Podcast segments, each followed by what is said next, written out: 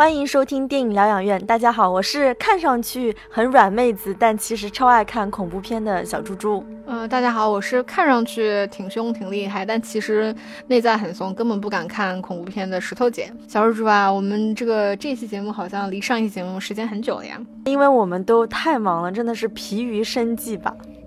我觉得今天聊的内容应该算是比较有趣的那一种。那我们今天会聊，就是现在应该是很很时髦的片子吧，就是两部呃，虽然没有鬼，但是看了让人十分后怕的片子。不寒而栗的。对对对，那一部是《解除好友二》，因为它是第二部嘛，还有一部是《网络迷踪》。那这两部电影的共通之处都是所谓的叫桌面电影，就是说故事冲突啊和镜头全集中在网络和电脑桌面的电影。那尤其是《解除好友二》是完全的桌面电影。而且就是从题材上来说，我们可以把它归类为就是互联网黑客电影。因为之前有那个听众在下面给我们留言嘛，就说我们呃每一期聊单片电影的时候，都很容易去聊这个缺点，导致他听起来非常不爽。那正好我们其实这个这嗯这两部片子的疗法的话，会不去聊它的优缺点，然后也不会去剧透，所以就哪怕你没有看过这两部电影，我觉得这期节目仍然是可以听的，就是也算是有一些新鲜的东西在吧。但小猪猪觉得听完我们的这期节目以后，你们一定会被强力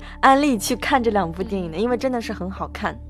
那我我个人的感觉是觉得这两部电影真的非常好看，看得很爽，而且能引起就是肾上腺激素的一个飙升嘛。那解除好友二从一开始，它其实就是从。桌面开始，它会开始破解这个用户名和密码。那恰好我的电脑也是苹果电脑，所以我当时我看电影的时候，我会感觉到我的电脑在被某种神秘的第三方控制，然后再被破解。然后你就会发现，它进入了桌面，进入了 Facebook 的界面，然后密码也被破解了，就进入了一个人的主页。然后下面还会有跟不同人的一个对话框。那后来我们才知道，就是说这台电脑所谓的一些来龙去脉嘛。因为我们坚持就是说这期节目我们是不剧透的，大家还是可以去。去看一下电影，这部电影从一开始就能抓住我们眼球的一个很大的原因，就是说是好奇心和窥视欲，因为我们在观看他人很私密的东西，是观看他们的电脑。那下次我们其实石头姐，我们可以拍一部就是手机被偷的电影，比如说如何录屏破解这个人的手机，然后看他的微信聊天记录，看他的网页浏览记录，然后看他的支付宝消费信息，我觉得会是一件很有意思的事情。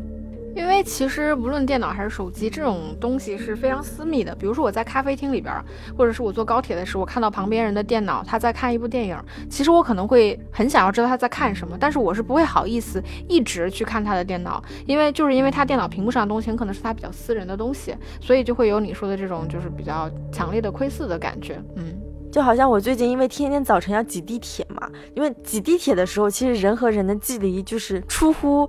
意料的近，出乎意料的近。然后我今天早晨就看到一个就是秃头的大哥，他在那个看手机。然后我我真的不是很想看他的手机屏幕，但就是看到他在搜小红书上搜，就是脱发的洗发水。嗯，小红书。然后其实我们之前的节目当中有聊过，就是麦茨的这个白日梦的一个理论嘛。他觉得就是在电影院看电影就像做白日梦，是一种潜意识的欲望满足。那我们现在就可以从这个窥视欲的角度，具体来讲讲我们到底是如何看电影的。虽然我们知道，就是说在电影院看电影其实是一种公众的行为嘛，但是在当时黑暗的环境下，然后我们与外界的交流是短暂性的缺失的。那我们对于荧幕上的故事是完全投入的，我们在观看，那这一观看的动作本身就带有很强的愉悦性。按照弗洛伊德的说法，就这种看的本能欲望会随着年龄增长，会从对自身的窥视欲逐渐转嫁给他人，会以潜意识中窥视他人来获得快感继续存在。那电影的出现，我觉得是恰好迎合了这种人想要人潜意识当中想要窥视的心态，并且会把这种欲望的投射对象转化为荧幕中的演员和故事。另外一个理论就是拉康的镜像理论。他的说法就是说，孩子在面对镜子的时候，他首先看到的是自己的形象。那孩子的本体在这一个时刻其实是作为他者存在的，他是通过观看镜子中的自己来确认自我身份。那我们看电影的时候，其实就像一个孩子一样，是处于一种叫低动力和高知觉的状态。为什么这么说呢？因为在那种黑暗的环境下，荧幕上的故事是占据我们的注意力的嘛。那此时我们对自自身的认知度呢会降到最低。那相反，荧幕中的故事会无限放大，会投射到我们心中。我们会以一种很相对矛盾的心态去观看。一方面，我们完全是置身于故事之外的嘛，也就是说，这故事当中，无论是发生抢劫啊、谋杀，跟我们本身是没有关系的。但另外一方面，我们会以一种形式去向故事靠拢，我们就会像拉康镜像理论中的孩子一样。电影它就是一面镜子，我们会在主人公的遭遇当中找到与自身经历相似的部分，从而达成潜意识中的某种愿望。这个就是说，我们其实会在电影里面，比如说我们看恐怖片也好，或者是看那种动作片，就是特别危难的时刻，其实这是一种就是宣泄嘛，其实是一种我们追求死本能，就是我们在相对安全的情况下获得这种死呃死本能的满足。那其实刚刚石头姐说的死本能，就是相对于生本能来说，就是都是人的本能。人他有生存的本能，也有。向往死亡的本能嘛，对吧？就像有些人为什么说站在高处的时候，有一刻的想法就是你真的想跳下去。对我觉得这也是死本能嘛。那石头姐，你还记得就是希区柯克的后窗吗？这部电影大家应该都看过，就是因为是那个男主角他生病啊，就是那个腿坏了嘛，所以他只能每天固定在自己的窗户边，然后去看对面那个楼每一家发生的一些事情，然后其中还就是呃通过这种窥视的方式吧，因为你每天在打听打量别人家发生的事情嘛，通过这种方。式还就是看到了对面窗户一家人，就是杀了他老婆，我记得好像是这样的。对，就是你想那个时代希区柯克的后窗，到现在其实变成了电脑桌面，就是我们会以一种新的形式去窥探荧幕。那我我这里还是坚持不剧透吧，就是推荐大家真的去看一下我刚才说的两部电影，一个是《解除好友二》，一个是《网络迷踪》，就是看一下我们在以什么样的一种新的形式去窥探一种新的。荧幕就关于窥视的这个，我们私下聊过嘛？我们两个对这个窥视的这个想法是不太一样的。但是说到底，这种片子它都是有强化窥视的这个感觉。我觉得这期聊的内容相对来说是会比较偏学院派一点的，因为我们讨论的就是当电影的媒介参与到电影的叙事里边来的时候，它会是什么样的。当然，我们这期节目不可能就说给这么深奥的一个问题一个答案嘛。但是我们可以通过就是这两部电影，就是说让媒介去参与叙事的电影来看，就是目前电影在往哪。个方向走？那我们之前在聊《江湖儿女》那期节目的时候，我们其实有聊过一点点这个话题，就是因为那部电影里面，它就用到了不同的介质，比如说有胶片、有 DV、有 HDTV、有监控摄像，配上了手啊手持啊、航拍啊等不同的拍摄手法。其实，当导演这么做的时候，至少在他的意图里面吧，他是希望借着能够起到参与叙事的作用，或者是说至少能够传递出不同的气质和氛围的。那观众可以注到，可以注意到他的手法，比如说我们很容易就可以通过肉眼辨认出画质跟画幅比的变化。但我觉得这个是否真的就意味着观众就是导演想要传达出来的那个信息真的被观众接受了呢？我觉得这个准确点来说吧，或者说戒指是否真的有叙事的功效，我觉得这个是悬而未决的。就是因为我们都知道，在电影不断演变的过程中，比如长久以来的数码之争，这个坚持这个胶片拍摄的，我们都知道，像呃之前的诺兰，他一直是有坚持胶片拍摄的。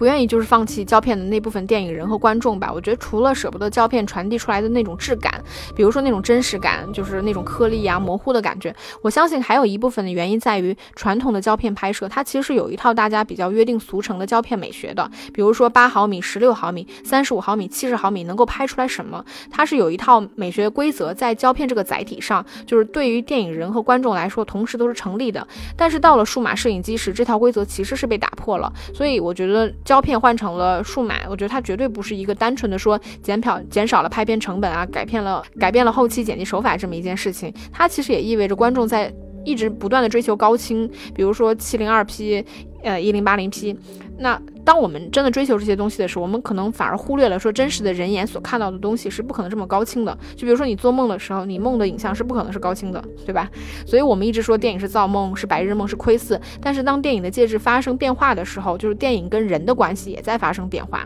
对，我觉得刚刚石头姐说的就是我们现在好像有种毛病，就是说我们能看蓝光的，我们就不会看什么幺零八零 P，不会看七二零 P，就更别说是什么流畅版本的，就是我们自然就会很闲嫌弃。但我就想到我们去年前年吧，去看那个李安的那个比利林恩的中场战士，对吧？他是什么？呃，一百二十帧四 K，真的它非常非常清晰。但是我在想。我们需不需要看得那么清晰？当看得那么清晰的时候，它还有电影的美吗？我有一种感觉，就是我们在一个卖电视机的大卖场里面，我们在挑哪个电视机最靠清，我就要买哪个电视机。这个时候其实就是电影还是有一定的艺术属性嘛，就是它其实需要跟观众之间有一层那个薄纱，就是你把那东西都拿掉了，这东西就是一点美感都没有了。但是我们我们现在很难说，就是你这种变化是好是坏啊，因为电影的媒介跟就是整个大众的这个观影习惯都在变化。比如说说早在五十年代电视机出现的时候，大众的观影习惯其实就已经发生了变化。比如说我们从那个时候开始会在家里那么小的一个屏幕里面去看电影。在回到我们今天要聊的话题吧，就是介质改变了什么？我记得原来就是。本科上大学的时候，就那个时候大家聊的最多的东西嘛，就是 DV 跟互联网对于传统电影的改变。那个时候的着眼点在于它降低了电影行业的门槛，因为一台数码摄影机虽然不便宜，但是仍然是普通老百姓使使劲儿都能买得起的。就是那个时候 UGC 的内容不是刚刚兴起嘛，它也改变了传统的发行跟放映的模式。但是到了今天，就这些行为它已经是全民性的，所以不太那么会引起我们的注意。那我们今天再来聊介质改变了什么？我觉得从电影本体的角度来看，我觉得它改变了电影的视角、电影的。叙事、故事、场面调度等很多内容，但是就是就我们今天聊的这两部电影吧，就是《解除好友》和《网络迷踪》，尽管他们都是通过除了摄影机以外其他的这个摄录设备拍的，但仍然是有很大差别的。那刚刚石头姐其实聊了一些非常抽象的东西啊，就是说电影的介质。电影的介质对电影叙事的改变，那我这边就是来聊一聊一些呃比较脑残或者是比较有意思的东西吧，因为有意思，对，因为我自己是一个电脑白痴，其实是就是停留在如何只能使用 Word 文档和看电影的这个级别，但是我仔细去还能听音乐哦，我还能听音乐，对，那。我我听说这个导演就是叫斯蒂芬斯科，他几年前为了写这个《解除好友二》的剧本，他就勾搭上了一个就是前中情局的特工，就是我们在美剧当中经常会听到的叫 CIA 这个机构嘛。他们在讨论就是说黑客的时候，那个特工告诉他说，其实现在最精通这些技术的不是美国政府，而是那些把自己关在妈妈地下室的人，他们心智不健全，但却有一身黑客的好手艺。石头姐是不是听着就很不寒而栗？因为我，因为我感觉啊，往往惊悚片或变态片的主人公的设置好像就是这样。没有可以想象，就是那种就是死胖子，然后每天吃那种垃圾食品，然后衣衫不整，头发很油腻，但他其实可能就是幕后的大 boss 这样的。对，没错。那除了这个黑客的形象，其实还引入了一个概念叫暗网。那暗网其实指一般浏览器或搜索引擎搜索不到的网络，可以用来进行各种非法交易，比如说什么毒品交易啊、伪造身份啊、看儿童的色情片啊、雇佣杀手这些很变态的事情。那我其实有。查到几个暗网的名字，那感兴趣的朋友或者是比较懂电脑的小哥哥们可以去查一下。一个叫 Tor，叫 Tor，它是现在应该算是最流行的暗网吧。另外还有两个叫 I2P 和 FreeNet，大家可以去了解一下。那浏览暗网的时候，其实我们的 IP 地址会飘忽不定，无法追踪，所以就不能做到监管嘛。那这些人通过暗网进行的这些。违法犯罪的行为还能做到不留把柄、杀人无形，我觉得这才是最可怕的点。我之前上学的时候，我我有学过一个词，单词叫 cyborg，就是 c y b o r g。那如果你完全的直译的话，其实叫半机械人嘛。那时候我们就会学一些艺术装置，比如说一个艺术家在他的左手臂上装装上一个机械臂，我们觉得啊，这叫 cyborg，这是半机械人。但是我有种感觉，就看这部电影后会觉得，就是人与机械或者人与电脑的这种结合，才是一种 cyborg 更高级的 cyborg。换句话说，就是互联网它在以一种。很可怕的形式去介入，甚至去主导我们的生活，而且我们是不知不觉的自己在主动成为这种叫 cyborg。还有就是可以稍微吐槽一些电影当中的一些情节吧，就是。听说就是这个电影当中有一个情节，就是他在那个 Facebook 上造成那个月后积粉的效果。其实现在好多社交软件，我听说已经可以做到这样子了。但是 Facebook 的安全团队是全球顶级的水平，就是不是说你几个黑客，哪怕是顶级黑客可以黑得进那个服务器的嘛？我听说就是，除非就是设计了一个像 Facebook 的网站，就是你以为你在上 Facebook 钓鱼网站，对钓鱼网站，但其实不是。我我还有一种感觉，就是说。为什么看这个电影很害怕呢？是因为我感觉个人隐私暴露在一种很不安全的环境当中，就是刚才我们说的那种窥视欲。其实这些黑客才是窥视欲的顶级玩家吧？我们就像电影当中的人物一样，就是是个玩偶，然后再被他们玩弄，我就想想就很可怕。对啊，就是现在的互联网其实是在于在以我们就我们的隐私变成了数据，那这些数据。暴露在了别人的面前，其实我们就是有被窥视的感觉。那小蜘蛛聊的其实是这部电影，就是《解除好友二》它的一些呃主题，或者说涉及到题材方面的内容。那我还是去讲一些很抽象的东西，就是主要是还是在讲，就是这些电影里面，它它介质介入电影叙事之后，我觉得是挺有趣的，因为我们传统说电影的视角。电影的视角说到底其实只有一个，就是摄影机的视角。我们在电影里面看到的任何内容，就无论说是电呃上帝视角还是主观视角，其实都只是叙事的一部分，也就是让摄影机去模拟这些角度来传达信息。说到底，它还是让摄影机决定了观众的视角。嗯，但是当我看《解除好友二》的时候，我觉得最让我不寒而栗的是，我不知道我现在看到的内容是谁让我看到的，因为整部电影大多数的时候它都是被固定在电脑桌面上嘛。理论上来说，观众看到的信息都是通过电脑摄摄像头拍摄。那电影电脑摄像头是什么？因为它并不是镜头。那那一瞬间，其实我无法理解这个东西的本质。我们都知道电影啊镜头吧，它算它。我们都知道镜头是一种视线。当我看电影的时候，我知道我站在摄影机的后面，我是窥视的那一方，所以我是安全的。我可以假定我窥视的人对于我窥视的内容是一无所知的。就哪怕说电影里面的人打破了第四堵墙，他对着摄影机说话，或者是对着我说话，我也知道我是安全的，因为电影里面的人对于我的存在无能为力，就是他阻止不了我去窥视他。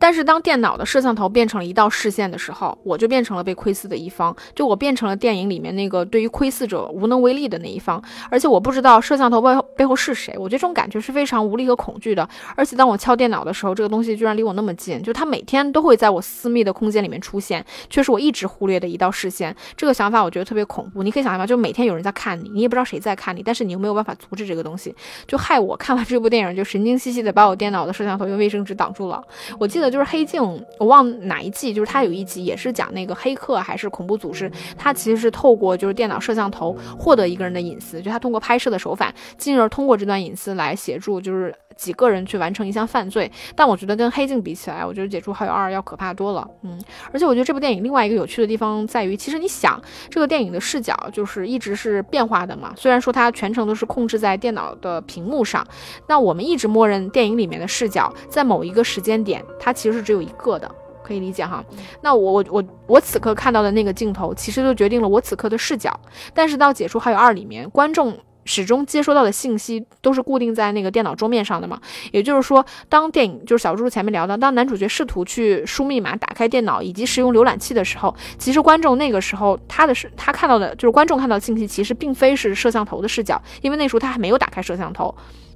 就是，当然你也可以说那个视角是来自于男主角嘛，因为他是一个电脑桌面。但严格来说，那个视角也不是男主角的视角，因为如果是男主角的视角，他看到的会是整个电脑，而不是一个以虚拟电脑屏幕覆盖整个画面的一个电脑桌面。所以这个时候的视角它是成谜的，它这个其实是一个非人类的视角。那我们传统电影里面，哪怕是模仿动物的视角，比如说像那个一条狗的使命那种，它模仿狗的那个视角，我们也可以把它称之为主观视角。但是到了这部电影里边，你会觉得把这种视角称之为主观视角，感觉怪怪的，因为你不知道，就是嗯，是这个此刻这个视。角是谁的？然后当男主角打开了他的摄像头，比如说他打开了 Skype，或者说像网络迷踪里面用到了 FaceTime，这个时候观众的视角才跟摄像头合二为一。对，其实石头姐刚刚讲的那个视角，我有想到啊，可能这个应该不算是剧透吧，就是我们很多时候以为是呃男主角的视角，但其实某种程度上又不是。但你后来会发现。那是我们纯观众的视角吗？也不是，因为在电影结尾其实揭示了有很多其他的人，可能从头到尾跟我们观众一样，也在窥视着这些电脑屏幕。这个是很让人后怕的点。就另外一个就是讲一个概念，就是录屏嘛。现在大家都知道，就是可以录屏，就是抖音上的很多视频也都是录屏拍上去的。那什么叫录屏？就是电脑或者是手机自己拍自己。那这个视角是不是就像石头姐说的，是非人类的视角？因为是电脑自己拍自己，这个东西我觉得也也蛮可怕的，因为是一个机械型的视角。嗯，我觉得可怕在于，就是不论摄像头啊，或者是哪怕是电脑摄像头啊，我觉得它最起码代表了一道视线。但是像你你说的这个，我是认同的。我觉得，比如像录屏这种东西，它其实这个东西它的视角并非是一道视线，这个东西确实会让人不寒而栗。所以我觉得这个也是解除好友二比较有趣的地方吧。我觉得它既改变了观众跟电影的关系，其实某种程度上也强化了小猪猪前面聊的这种窥私的属性。那第二个，我觉得这个电影有趣的地方在于。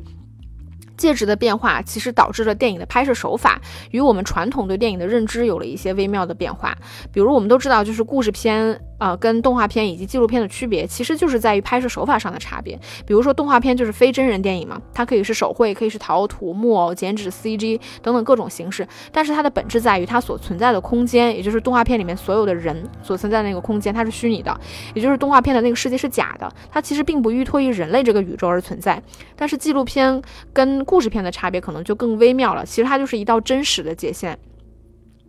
呃，无论但无论是纪录片还是故事片吧，它所存在的那个世界都依托于我们真实的世界而存在。我们都知道，摄影机拍摄的内容决定了你能看到什么，对吧？比如说声音，尽管我们说声音拓展了整个荧幕空间，但事实上我们就是看不到镜头以外的东西，对吧？所以镜头就决定了场景，也就决定了人物的空间。那不论是科幻片、爱情片、动作片、歌舞片、西部片这种电影里面的人物和发生的故事，它其实都是他们那个时空关系下的真实场景。但是你仔细想想，《解除好友二》这类电影，像我们前面聊的。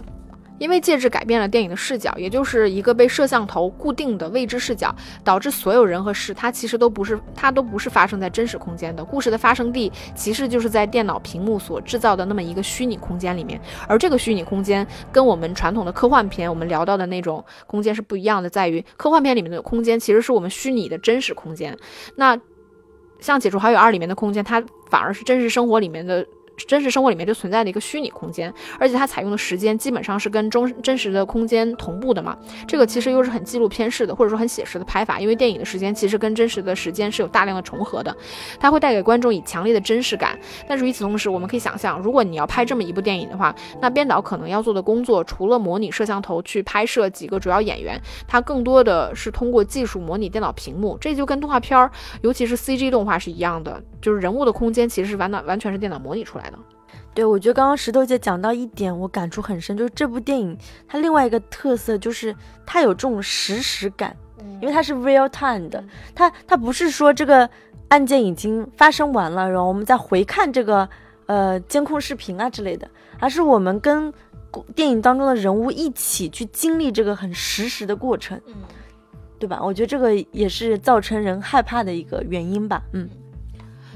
就是它某一个瞬间，其实到最后，我们的那个视角跟玩游戏的那些人的视角应该是一样的。但是，另外不同的是，其实我们对这个事件是未知的。对我觉得这个确实是挺挺挺让人觉得恐怖的一件事情。那我们前面聊了一堆就比较抽象的东西，就是比如说我们聊完了视角跟形式，那其实我们还是聊其他的一些改变，就比较顺理成章了。比如说一个故事上，我们可以想象。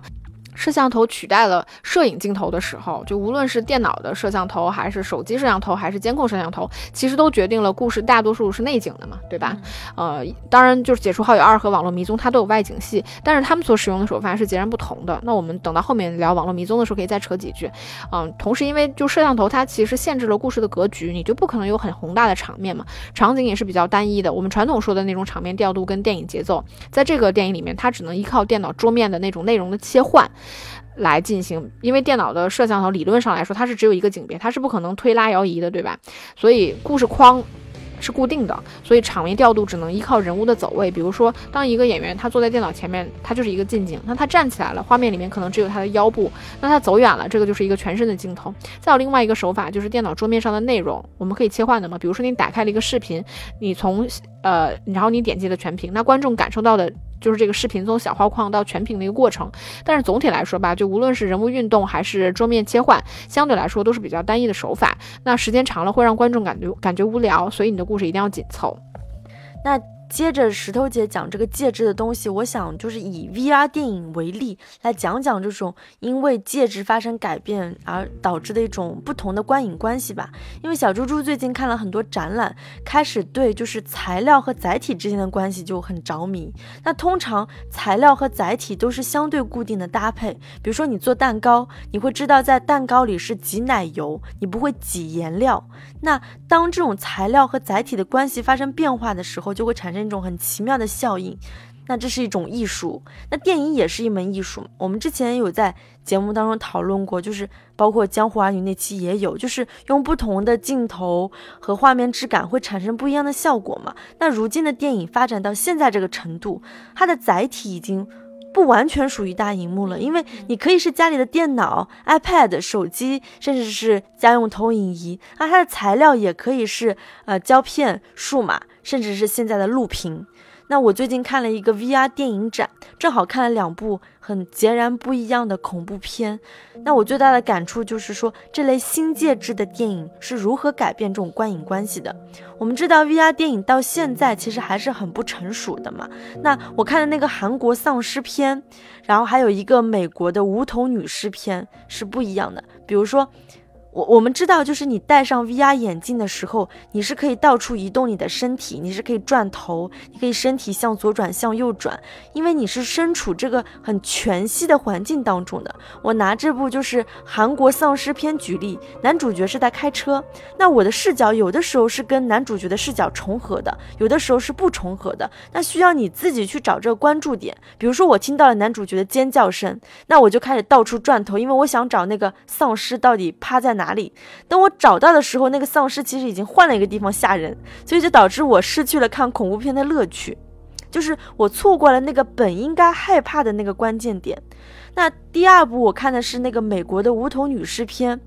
所以。那个就完感觉完全不一样，因为一开始那个男主角会引导我的视角，比如说他引导我去环视这个破旧的小屋，所以我看到了墙壁上挂了衣服、挂了刀，呃，桌上有食物等等。然后男主角会非常强势的引导我去看一个墙角，那个墙角是有一个铺着白布的，很像人形的一个东西。于是他缓缓的揭开那个白布，我就看到了一个无头女尸。那紧接着那个男主角就拿。拿来一面镜子，那我很自然的就会知道，此时我的视角是跟这个无头女士的视角重合了。于是我在那面拿来的镜子当中看见了我此时要打双引号这张可怕的嘴脸。那我觉得这个 VR 电影就拍得很好，因为我被引导了。其实 VR 电影一开始主打的噱头是什么？就是这种全息感，就是三百六十度全方位感受。但是这样很容易忽略。观众的一个关注点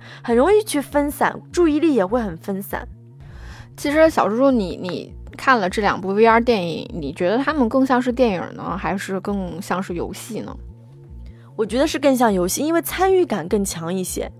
对，我觉得也是，就是从 VR 就是诞生开始吧，大家就对这个东西，其实你可以想象，它它适用的这种，如果说把它当成电影的话，它适用的题材其实是很少的，比如说这种恐怖片，或者是这种，呃，惊悚片、动作片，就是或者是你周围可能有美女啊这种，我觉得这种是强刺激的东西，因为我们知道。它载体变了之后，很大的一个东西的变化在于说，你你需要去找你的视角嘛？这个其实就是很游戏的东西。比如说，我想我玩吃鸡，那我一定要找我的敌人在什么地方。我这个东西只能依靠我自己。但电影，当它是在一块荧幕上的时候，无论是说它怎么拍，就是它的镜头怎么变，那我知道我的视线相对来说是集中在那一块屏幕上就够了。再有，我觉得就是说，它对于这种观影习惯，包括说我们电影，其实它唤醒的是你的共情体验，但是游戏它其实唤醒的是你的一种。参与感跟你的一种体验的感觉，这个确实是有很大差差别了。嗯，那好，那我们现在就是再回到就是那两部电影吧，就是《解除好友二》和《网络迷踪》。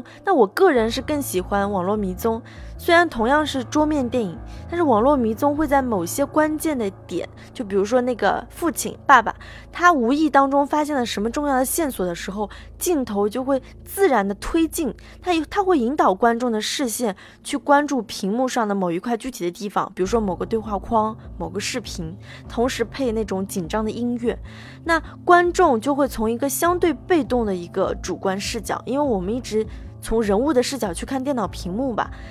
此时会转变成一种比较主动的主观视角，然后观众的目光会不不由自主的去和人物的目光去重叠，就深入体验这种人物的情绪。但是解除好友二的时候，我看的时候就比较累，因为我需要不断调动我的注意力、我的目光去看对话框里的对话，因为可能同时这个屏幕上有好几个对话框，而且它不会去放大，它不去引导你。但同时在某种意义上，我会觉得这才是一种。更纯粹的桌面电影，因为我就是呈现给你看这个桌面，至于看什么，观众你自己去转变这个注意力。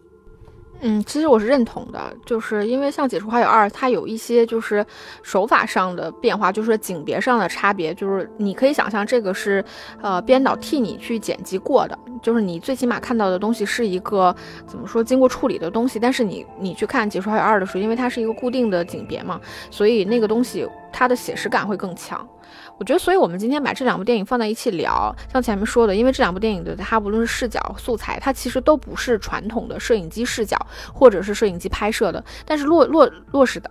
但是落实到具体的电影里面，其实这两部片差别确实挺大的。你可以看得出来，就是说我们前面聊嘛，说大家现在关于戒指的这种探讨，其实是非常热门的。但是他们又是从不一样的角度进行的。像《解除好友二》，它它的着重点其实就是在于视角跟纪录片的手法。那《网络迷踪》的重点其实就在于把不同的戒指，像小猪猪前面聊到的，你他们拍摄的素材。组成一个电影故事，这个难度确实是非常大的。像这部电影里面，它也有一些桌面，呃，电脑桌面嘛，甚至还有不同的这个电脑系统，它也模拟了，就是说电电脑的摄像头的视角跟电脑桌面所代表的男主角视角。那但除此之外，这部电影的重点其实还是在于不同素材的拼贴。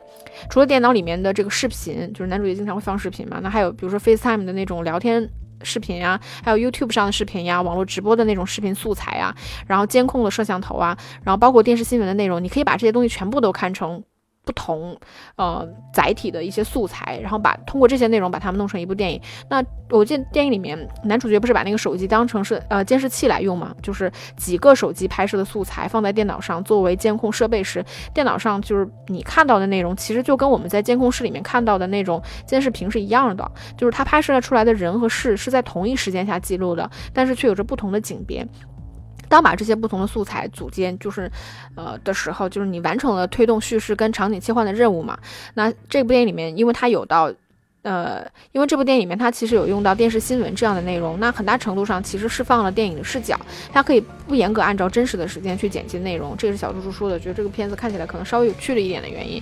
嗯，因为我们看到的新闻都是剪辑过的，就是它可以去航拍，可以随意的去切换场景和景别。那我觉得他没有把自己框死，但是同时吧，我觉得因为这部片子它它是一个素材的拼贴，它其实非常影响叙事的逻辑的，因为有些信息你你是只能硬来，大家可以想象，就是在这种电影里面，素材要承担着叙事的作用，但是视频素材的种类。毕竟是有限的，比如说素材的来源，或者是素材本身所依附的载体，也限制了它能够传达的信息以及出现的内容的合理性。所以故事只能被框定在有镜头可能出现的地方。比如说你要拍警察局，你大概率只能用警察局就是监控录像拍的那个视频。就我，比如说我今天想拍一个人物 A 进入了电梯，那在这种规则之下，我也只能是透过人物 B 的手机镜头拍到就是 A 进了电梯，或者是 A 举着手机自己拍拍自己，要么就是大厦或者电梯里面的监控摄像头。这个。其实会大大限制叙事的流畅合理性，所以说到底，我觉得这个难度，嗯，是挺大的，对，也算是有硬伤吧。哎，怎么又说到缺点了？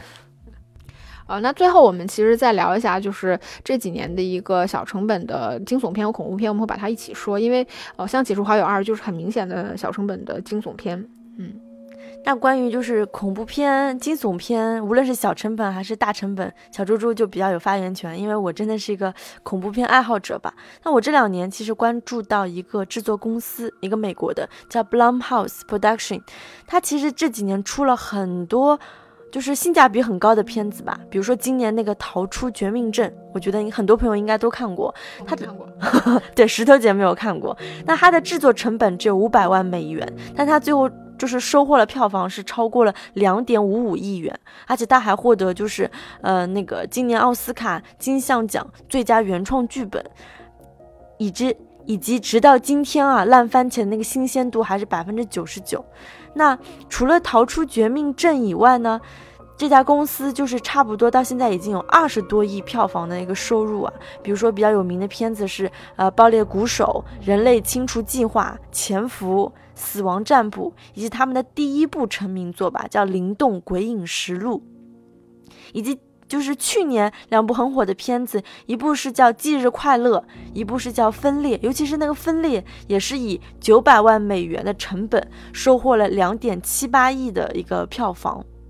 那再说那个当年的那个票房神话，就是第一部嘛，叫《灵动鬼影实录》，当时拍摄成本只花了一万五千美元，就差不多差不多十万块钱人民币吧。但最后全球票房是两亿美元，真的是迄今为止好莱坞历史上利润率最高的电影。那说完这些就是美国性价比高的恐怖片，我们来说一下国产的恐怖片。国产恐怖片近年就是有很多网络大电影嘛，都是拍摄手法很简单，然后制作也很粗制滥造，剧情也很漏洞百出的片子。比如说，我们从片名上就可以看得出啊，比如说叫《笔仙大战贞子》什么鬼，然后《床下有人》又是什么鬼，还有那个杨幂演的《孤岛惊魂》，以及那个还算可能还不错的那个《京城八十一号》。那作为一名恐怖片爱好者，这些国产电影我真的是看了几分钟根本就看不下去，很烂，侮辱了恐怖片的类型。所以我有在想，为什么国产恐怖片会拍的那么烂？同样是小成本，也许国产恐怖片那个成本还要比美国那些片子要高一些，是因为就是小成本的这些片子，通常为了节约成本，它主要是压缩一个叫置景费用，一个是后期制作费。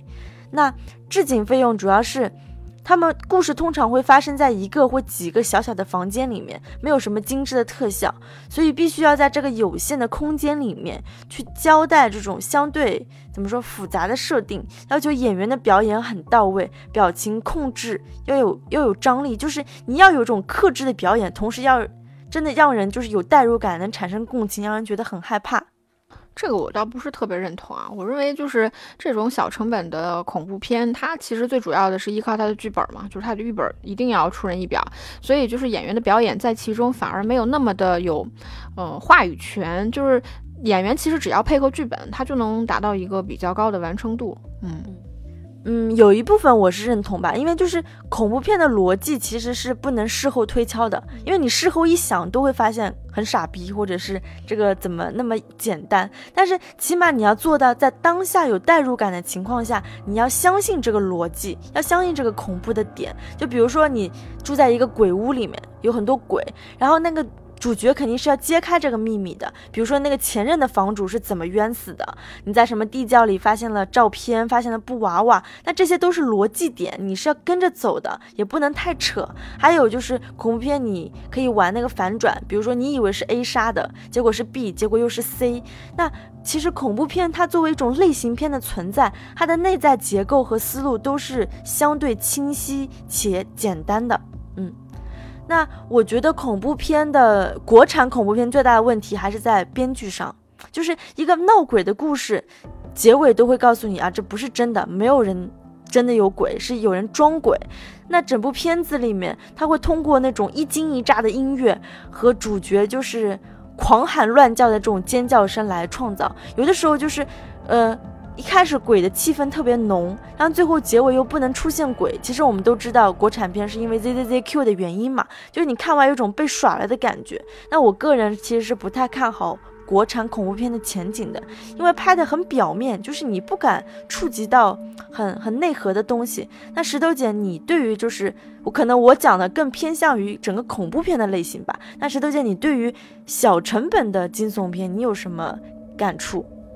我我觉得是这样的，因为恐怖片直到现在就是说已经有很全球很多影迷，对吧？但我觉得其实说到底它还是 B 级片，就是我们说为什么一定要框死在小成本里边，是因为如果你真的把成本放大了，它是不会有所谓绝对的纯粹的恐怖片的，或者说对吧？它一定是会跟其他的类型结合，比如说像那个 Tom Cruise 的那个，呃，就比如说 Tom Cruise 的那个木乃伊，对吧？它其实就是算是大成本的电影。但是它就一定要跟其他类型做一些结合，就是它一定要讲究特效。所以我们那个时候看到它的整个故事是比较套路的，可能就有一些就是突然出现的镜头，或者是狂喊啊，或者是依靠那些东西。但是小成本的恐怖片或者惊悚片，我认为它的魅力其实最主要的还是来源在于它的原创性。我觉得原创就意味着想象力吧，因为你没有被市场绑架，你不需要背负那么重的一个市场期待，所以其实你并不需要像传统的商业片一样走，像我们说那个。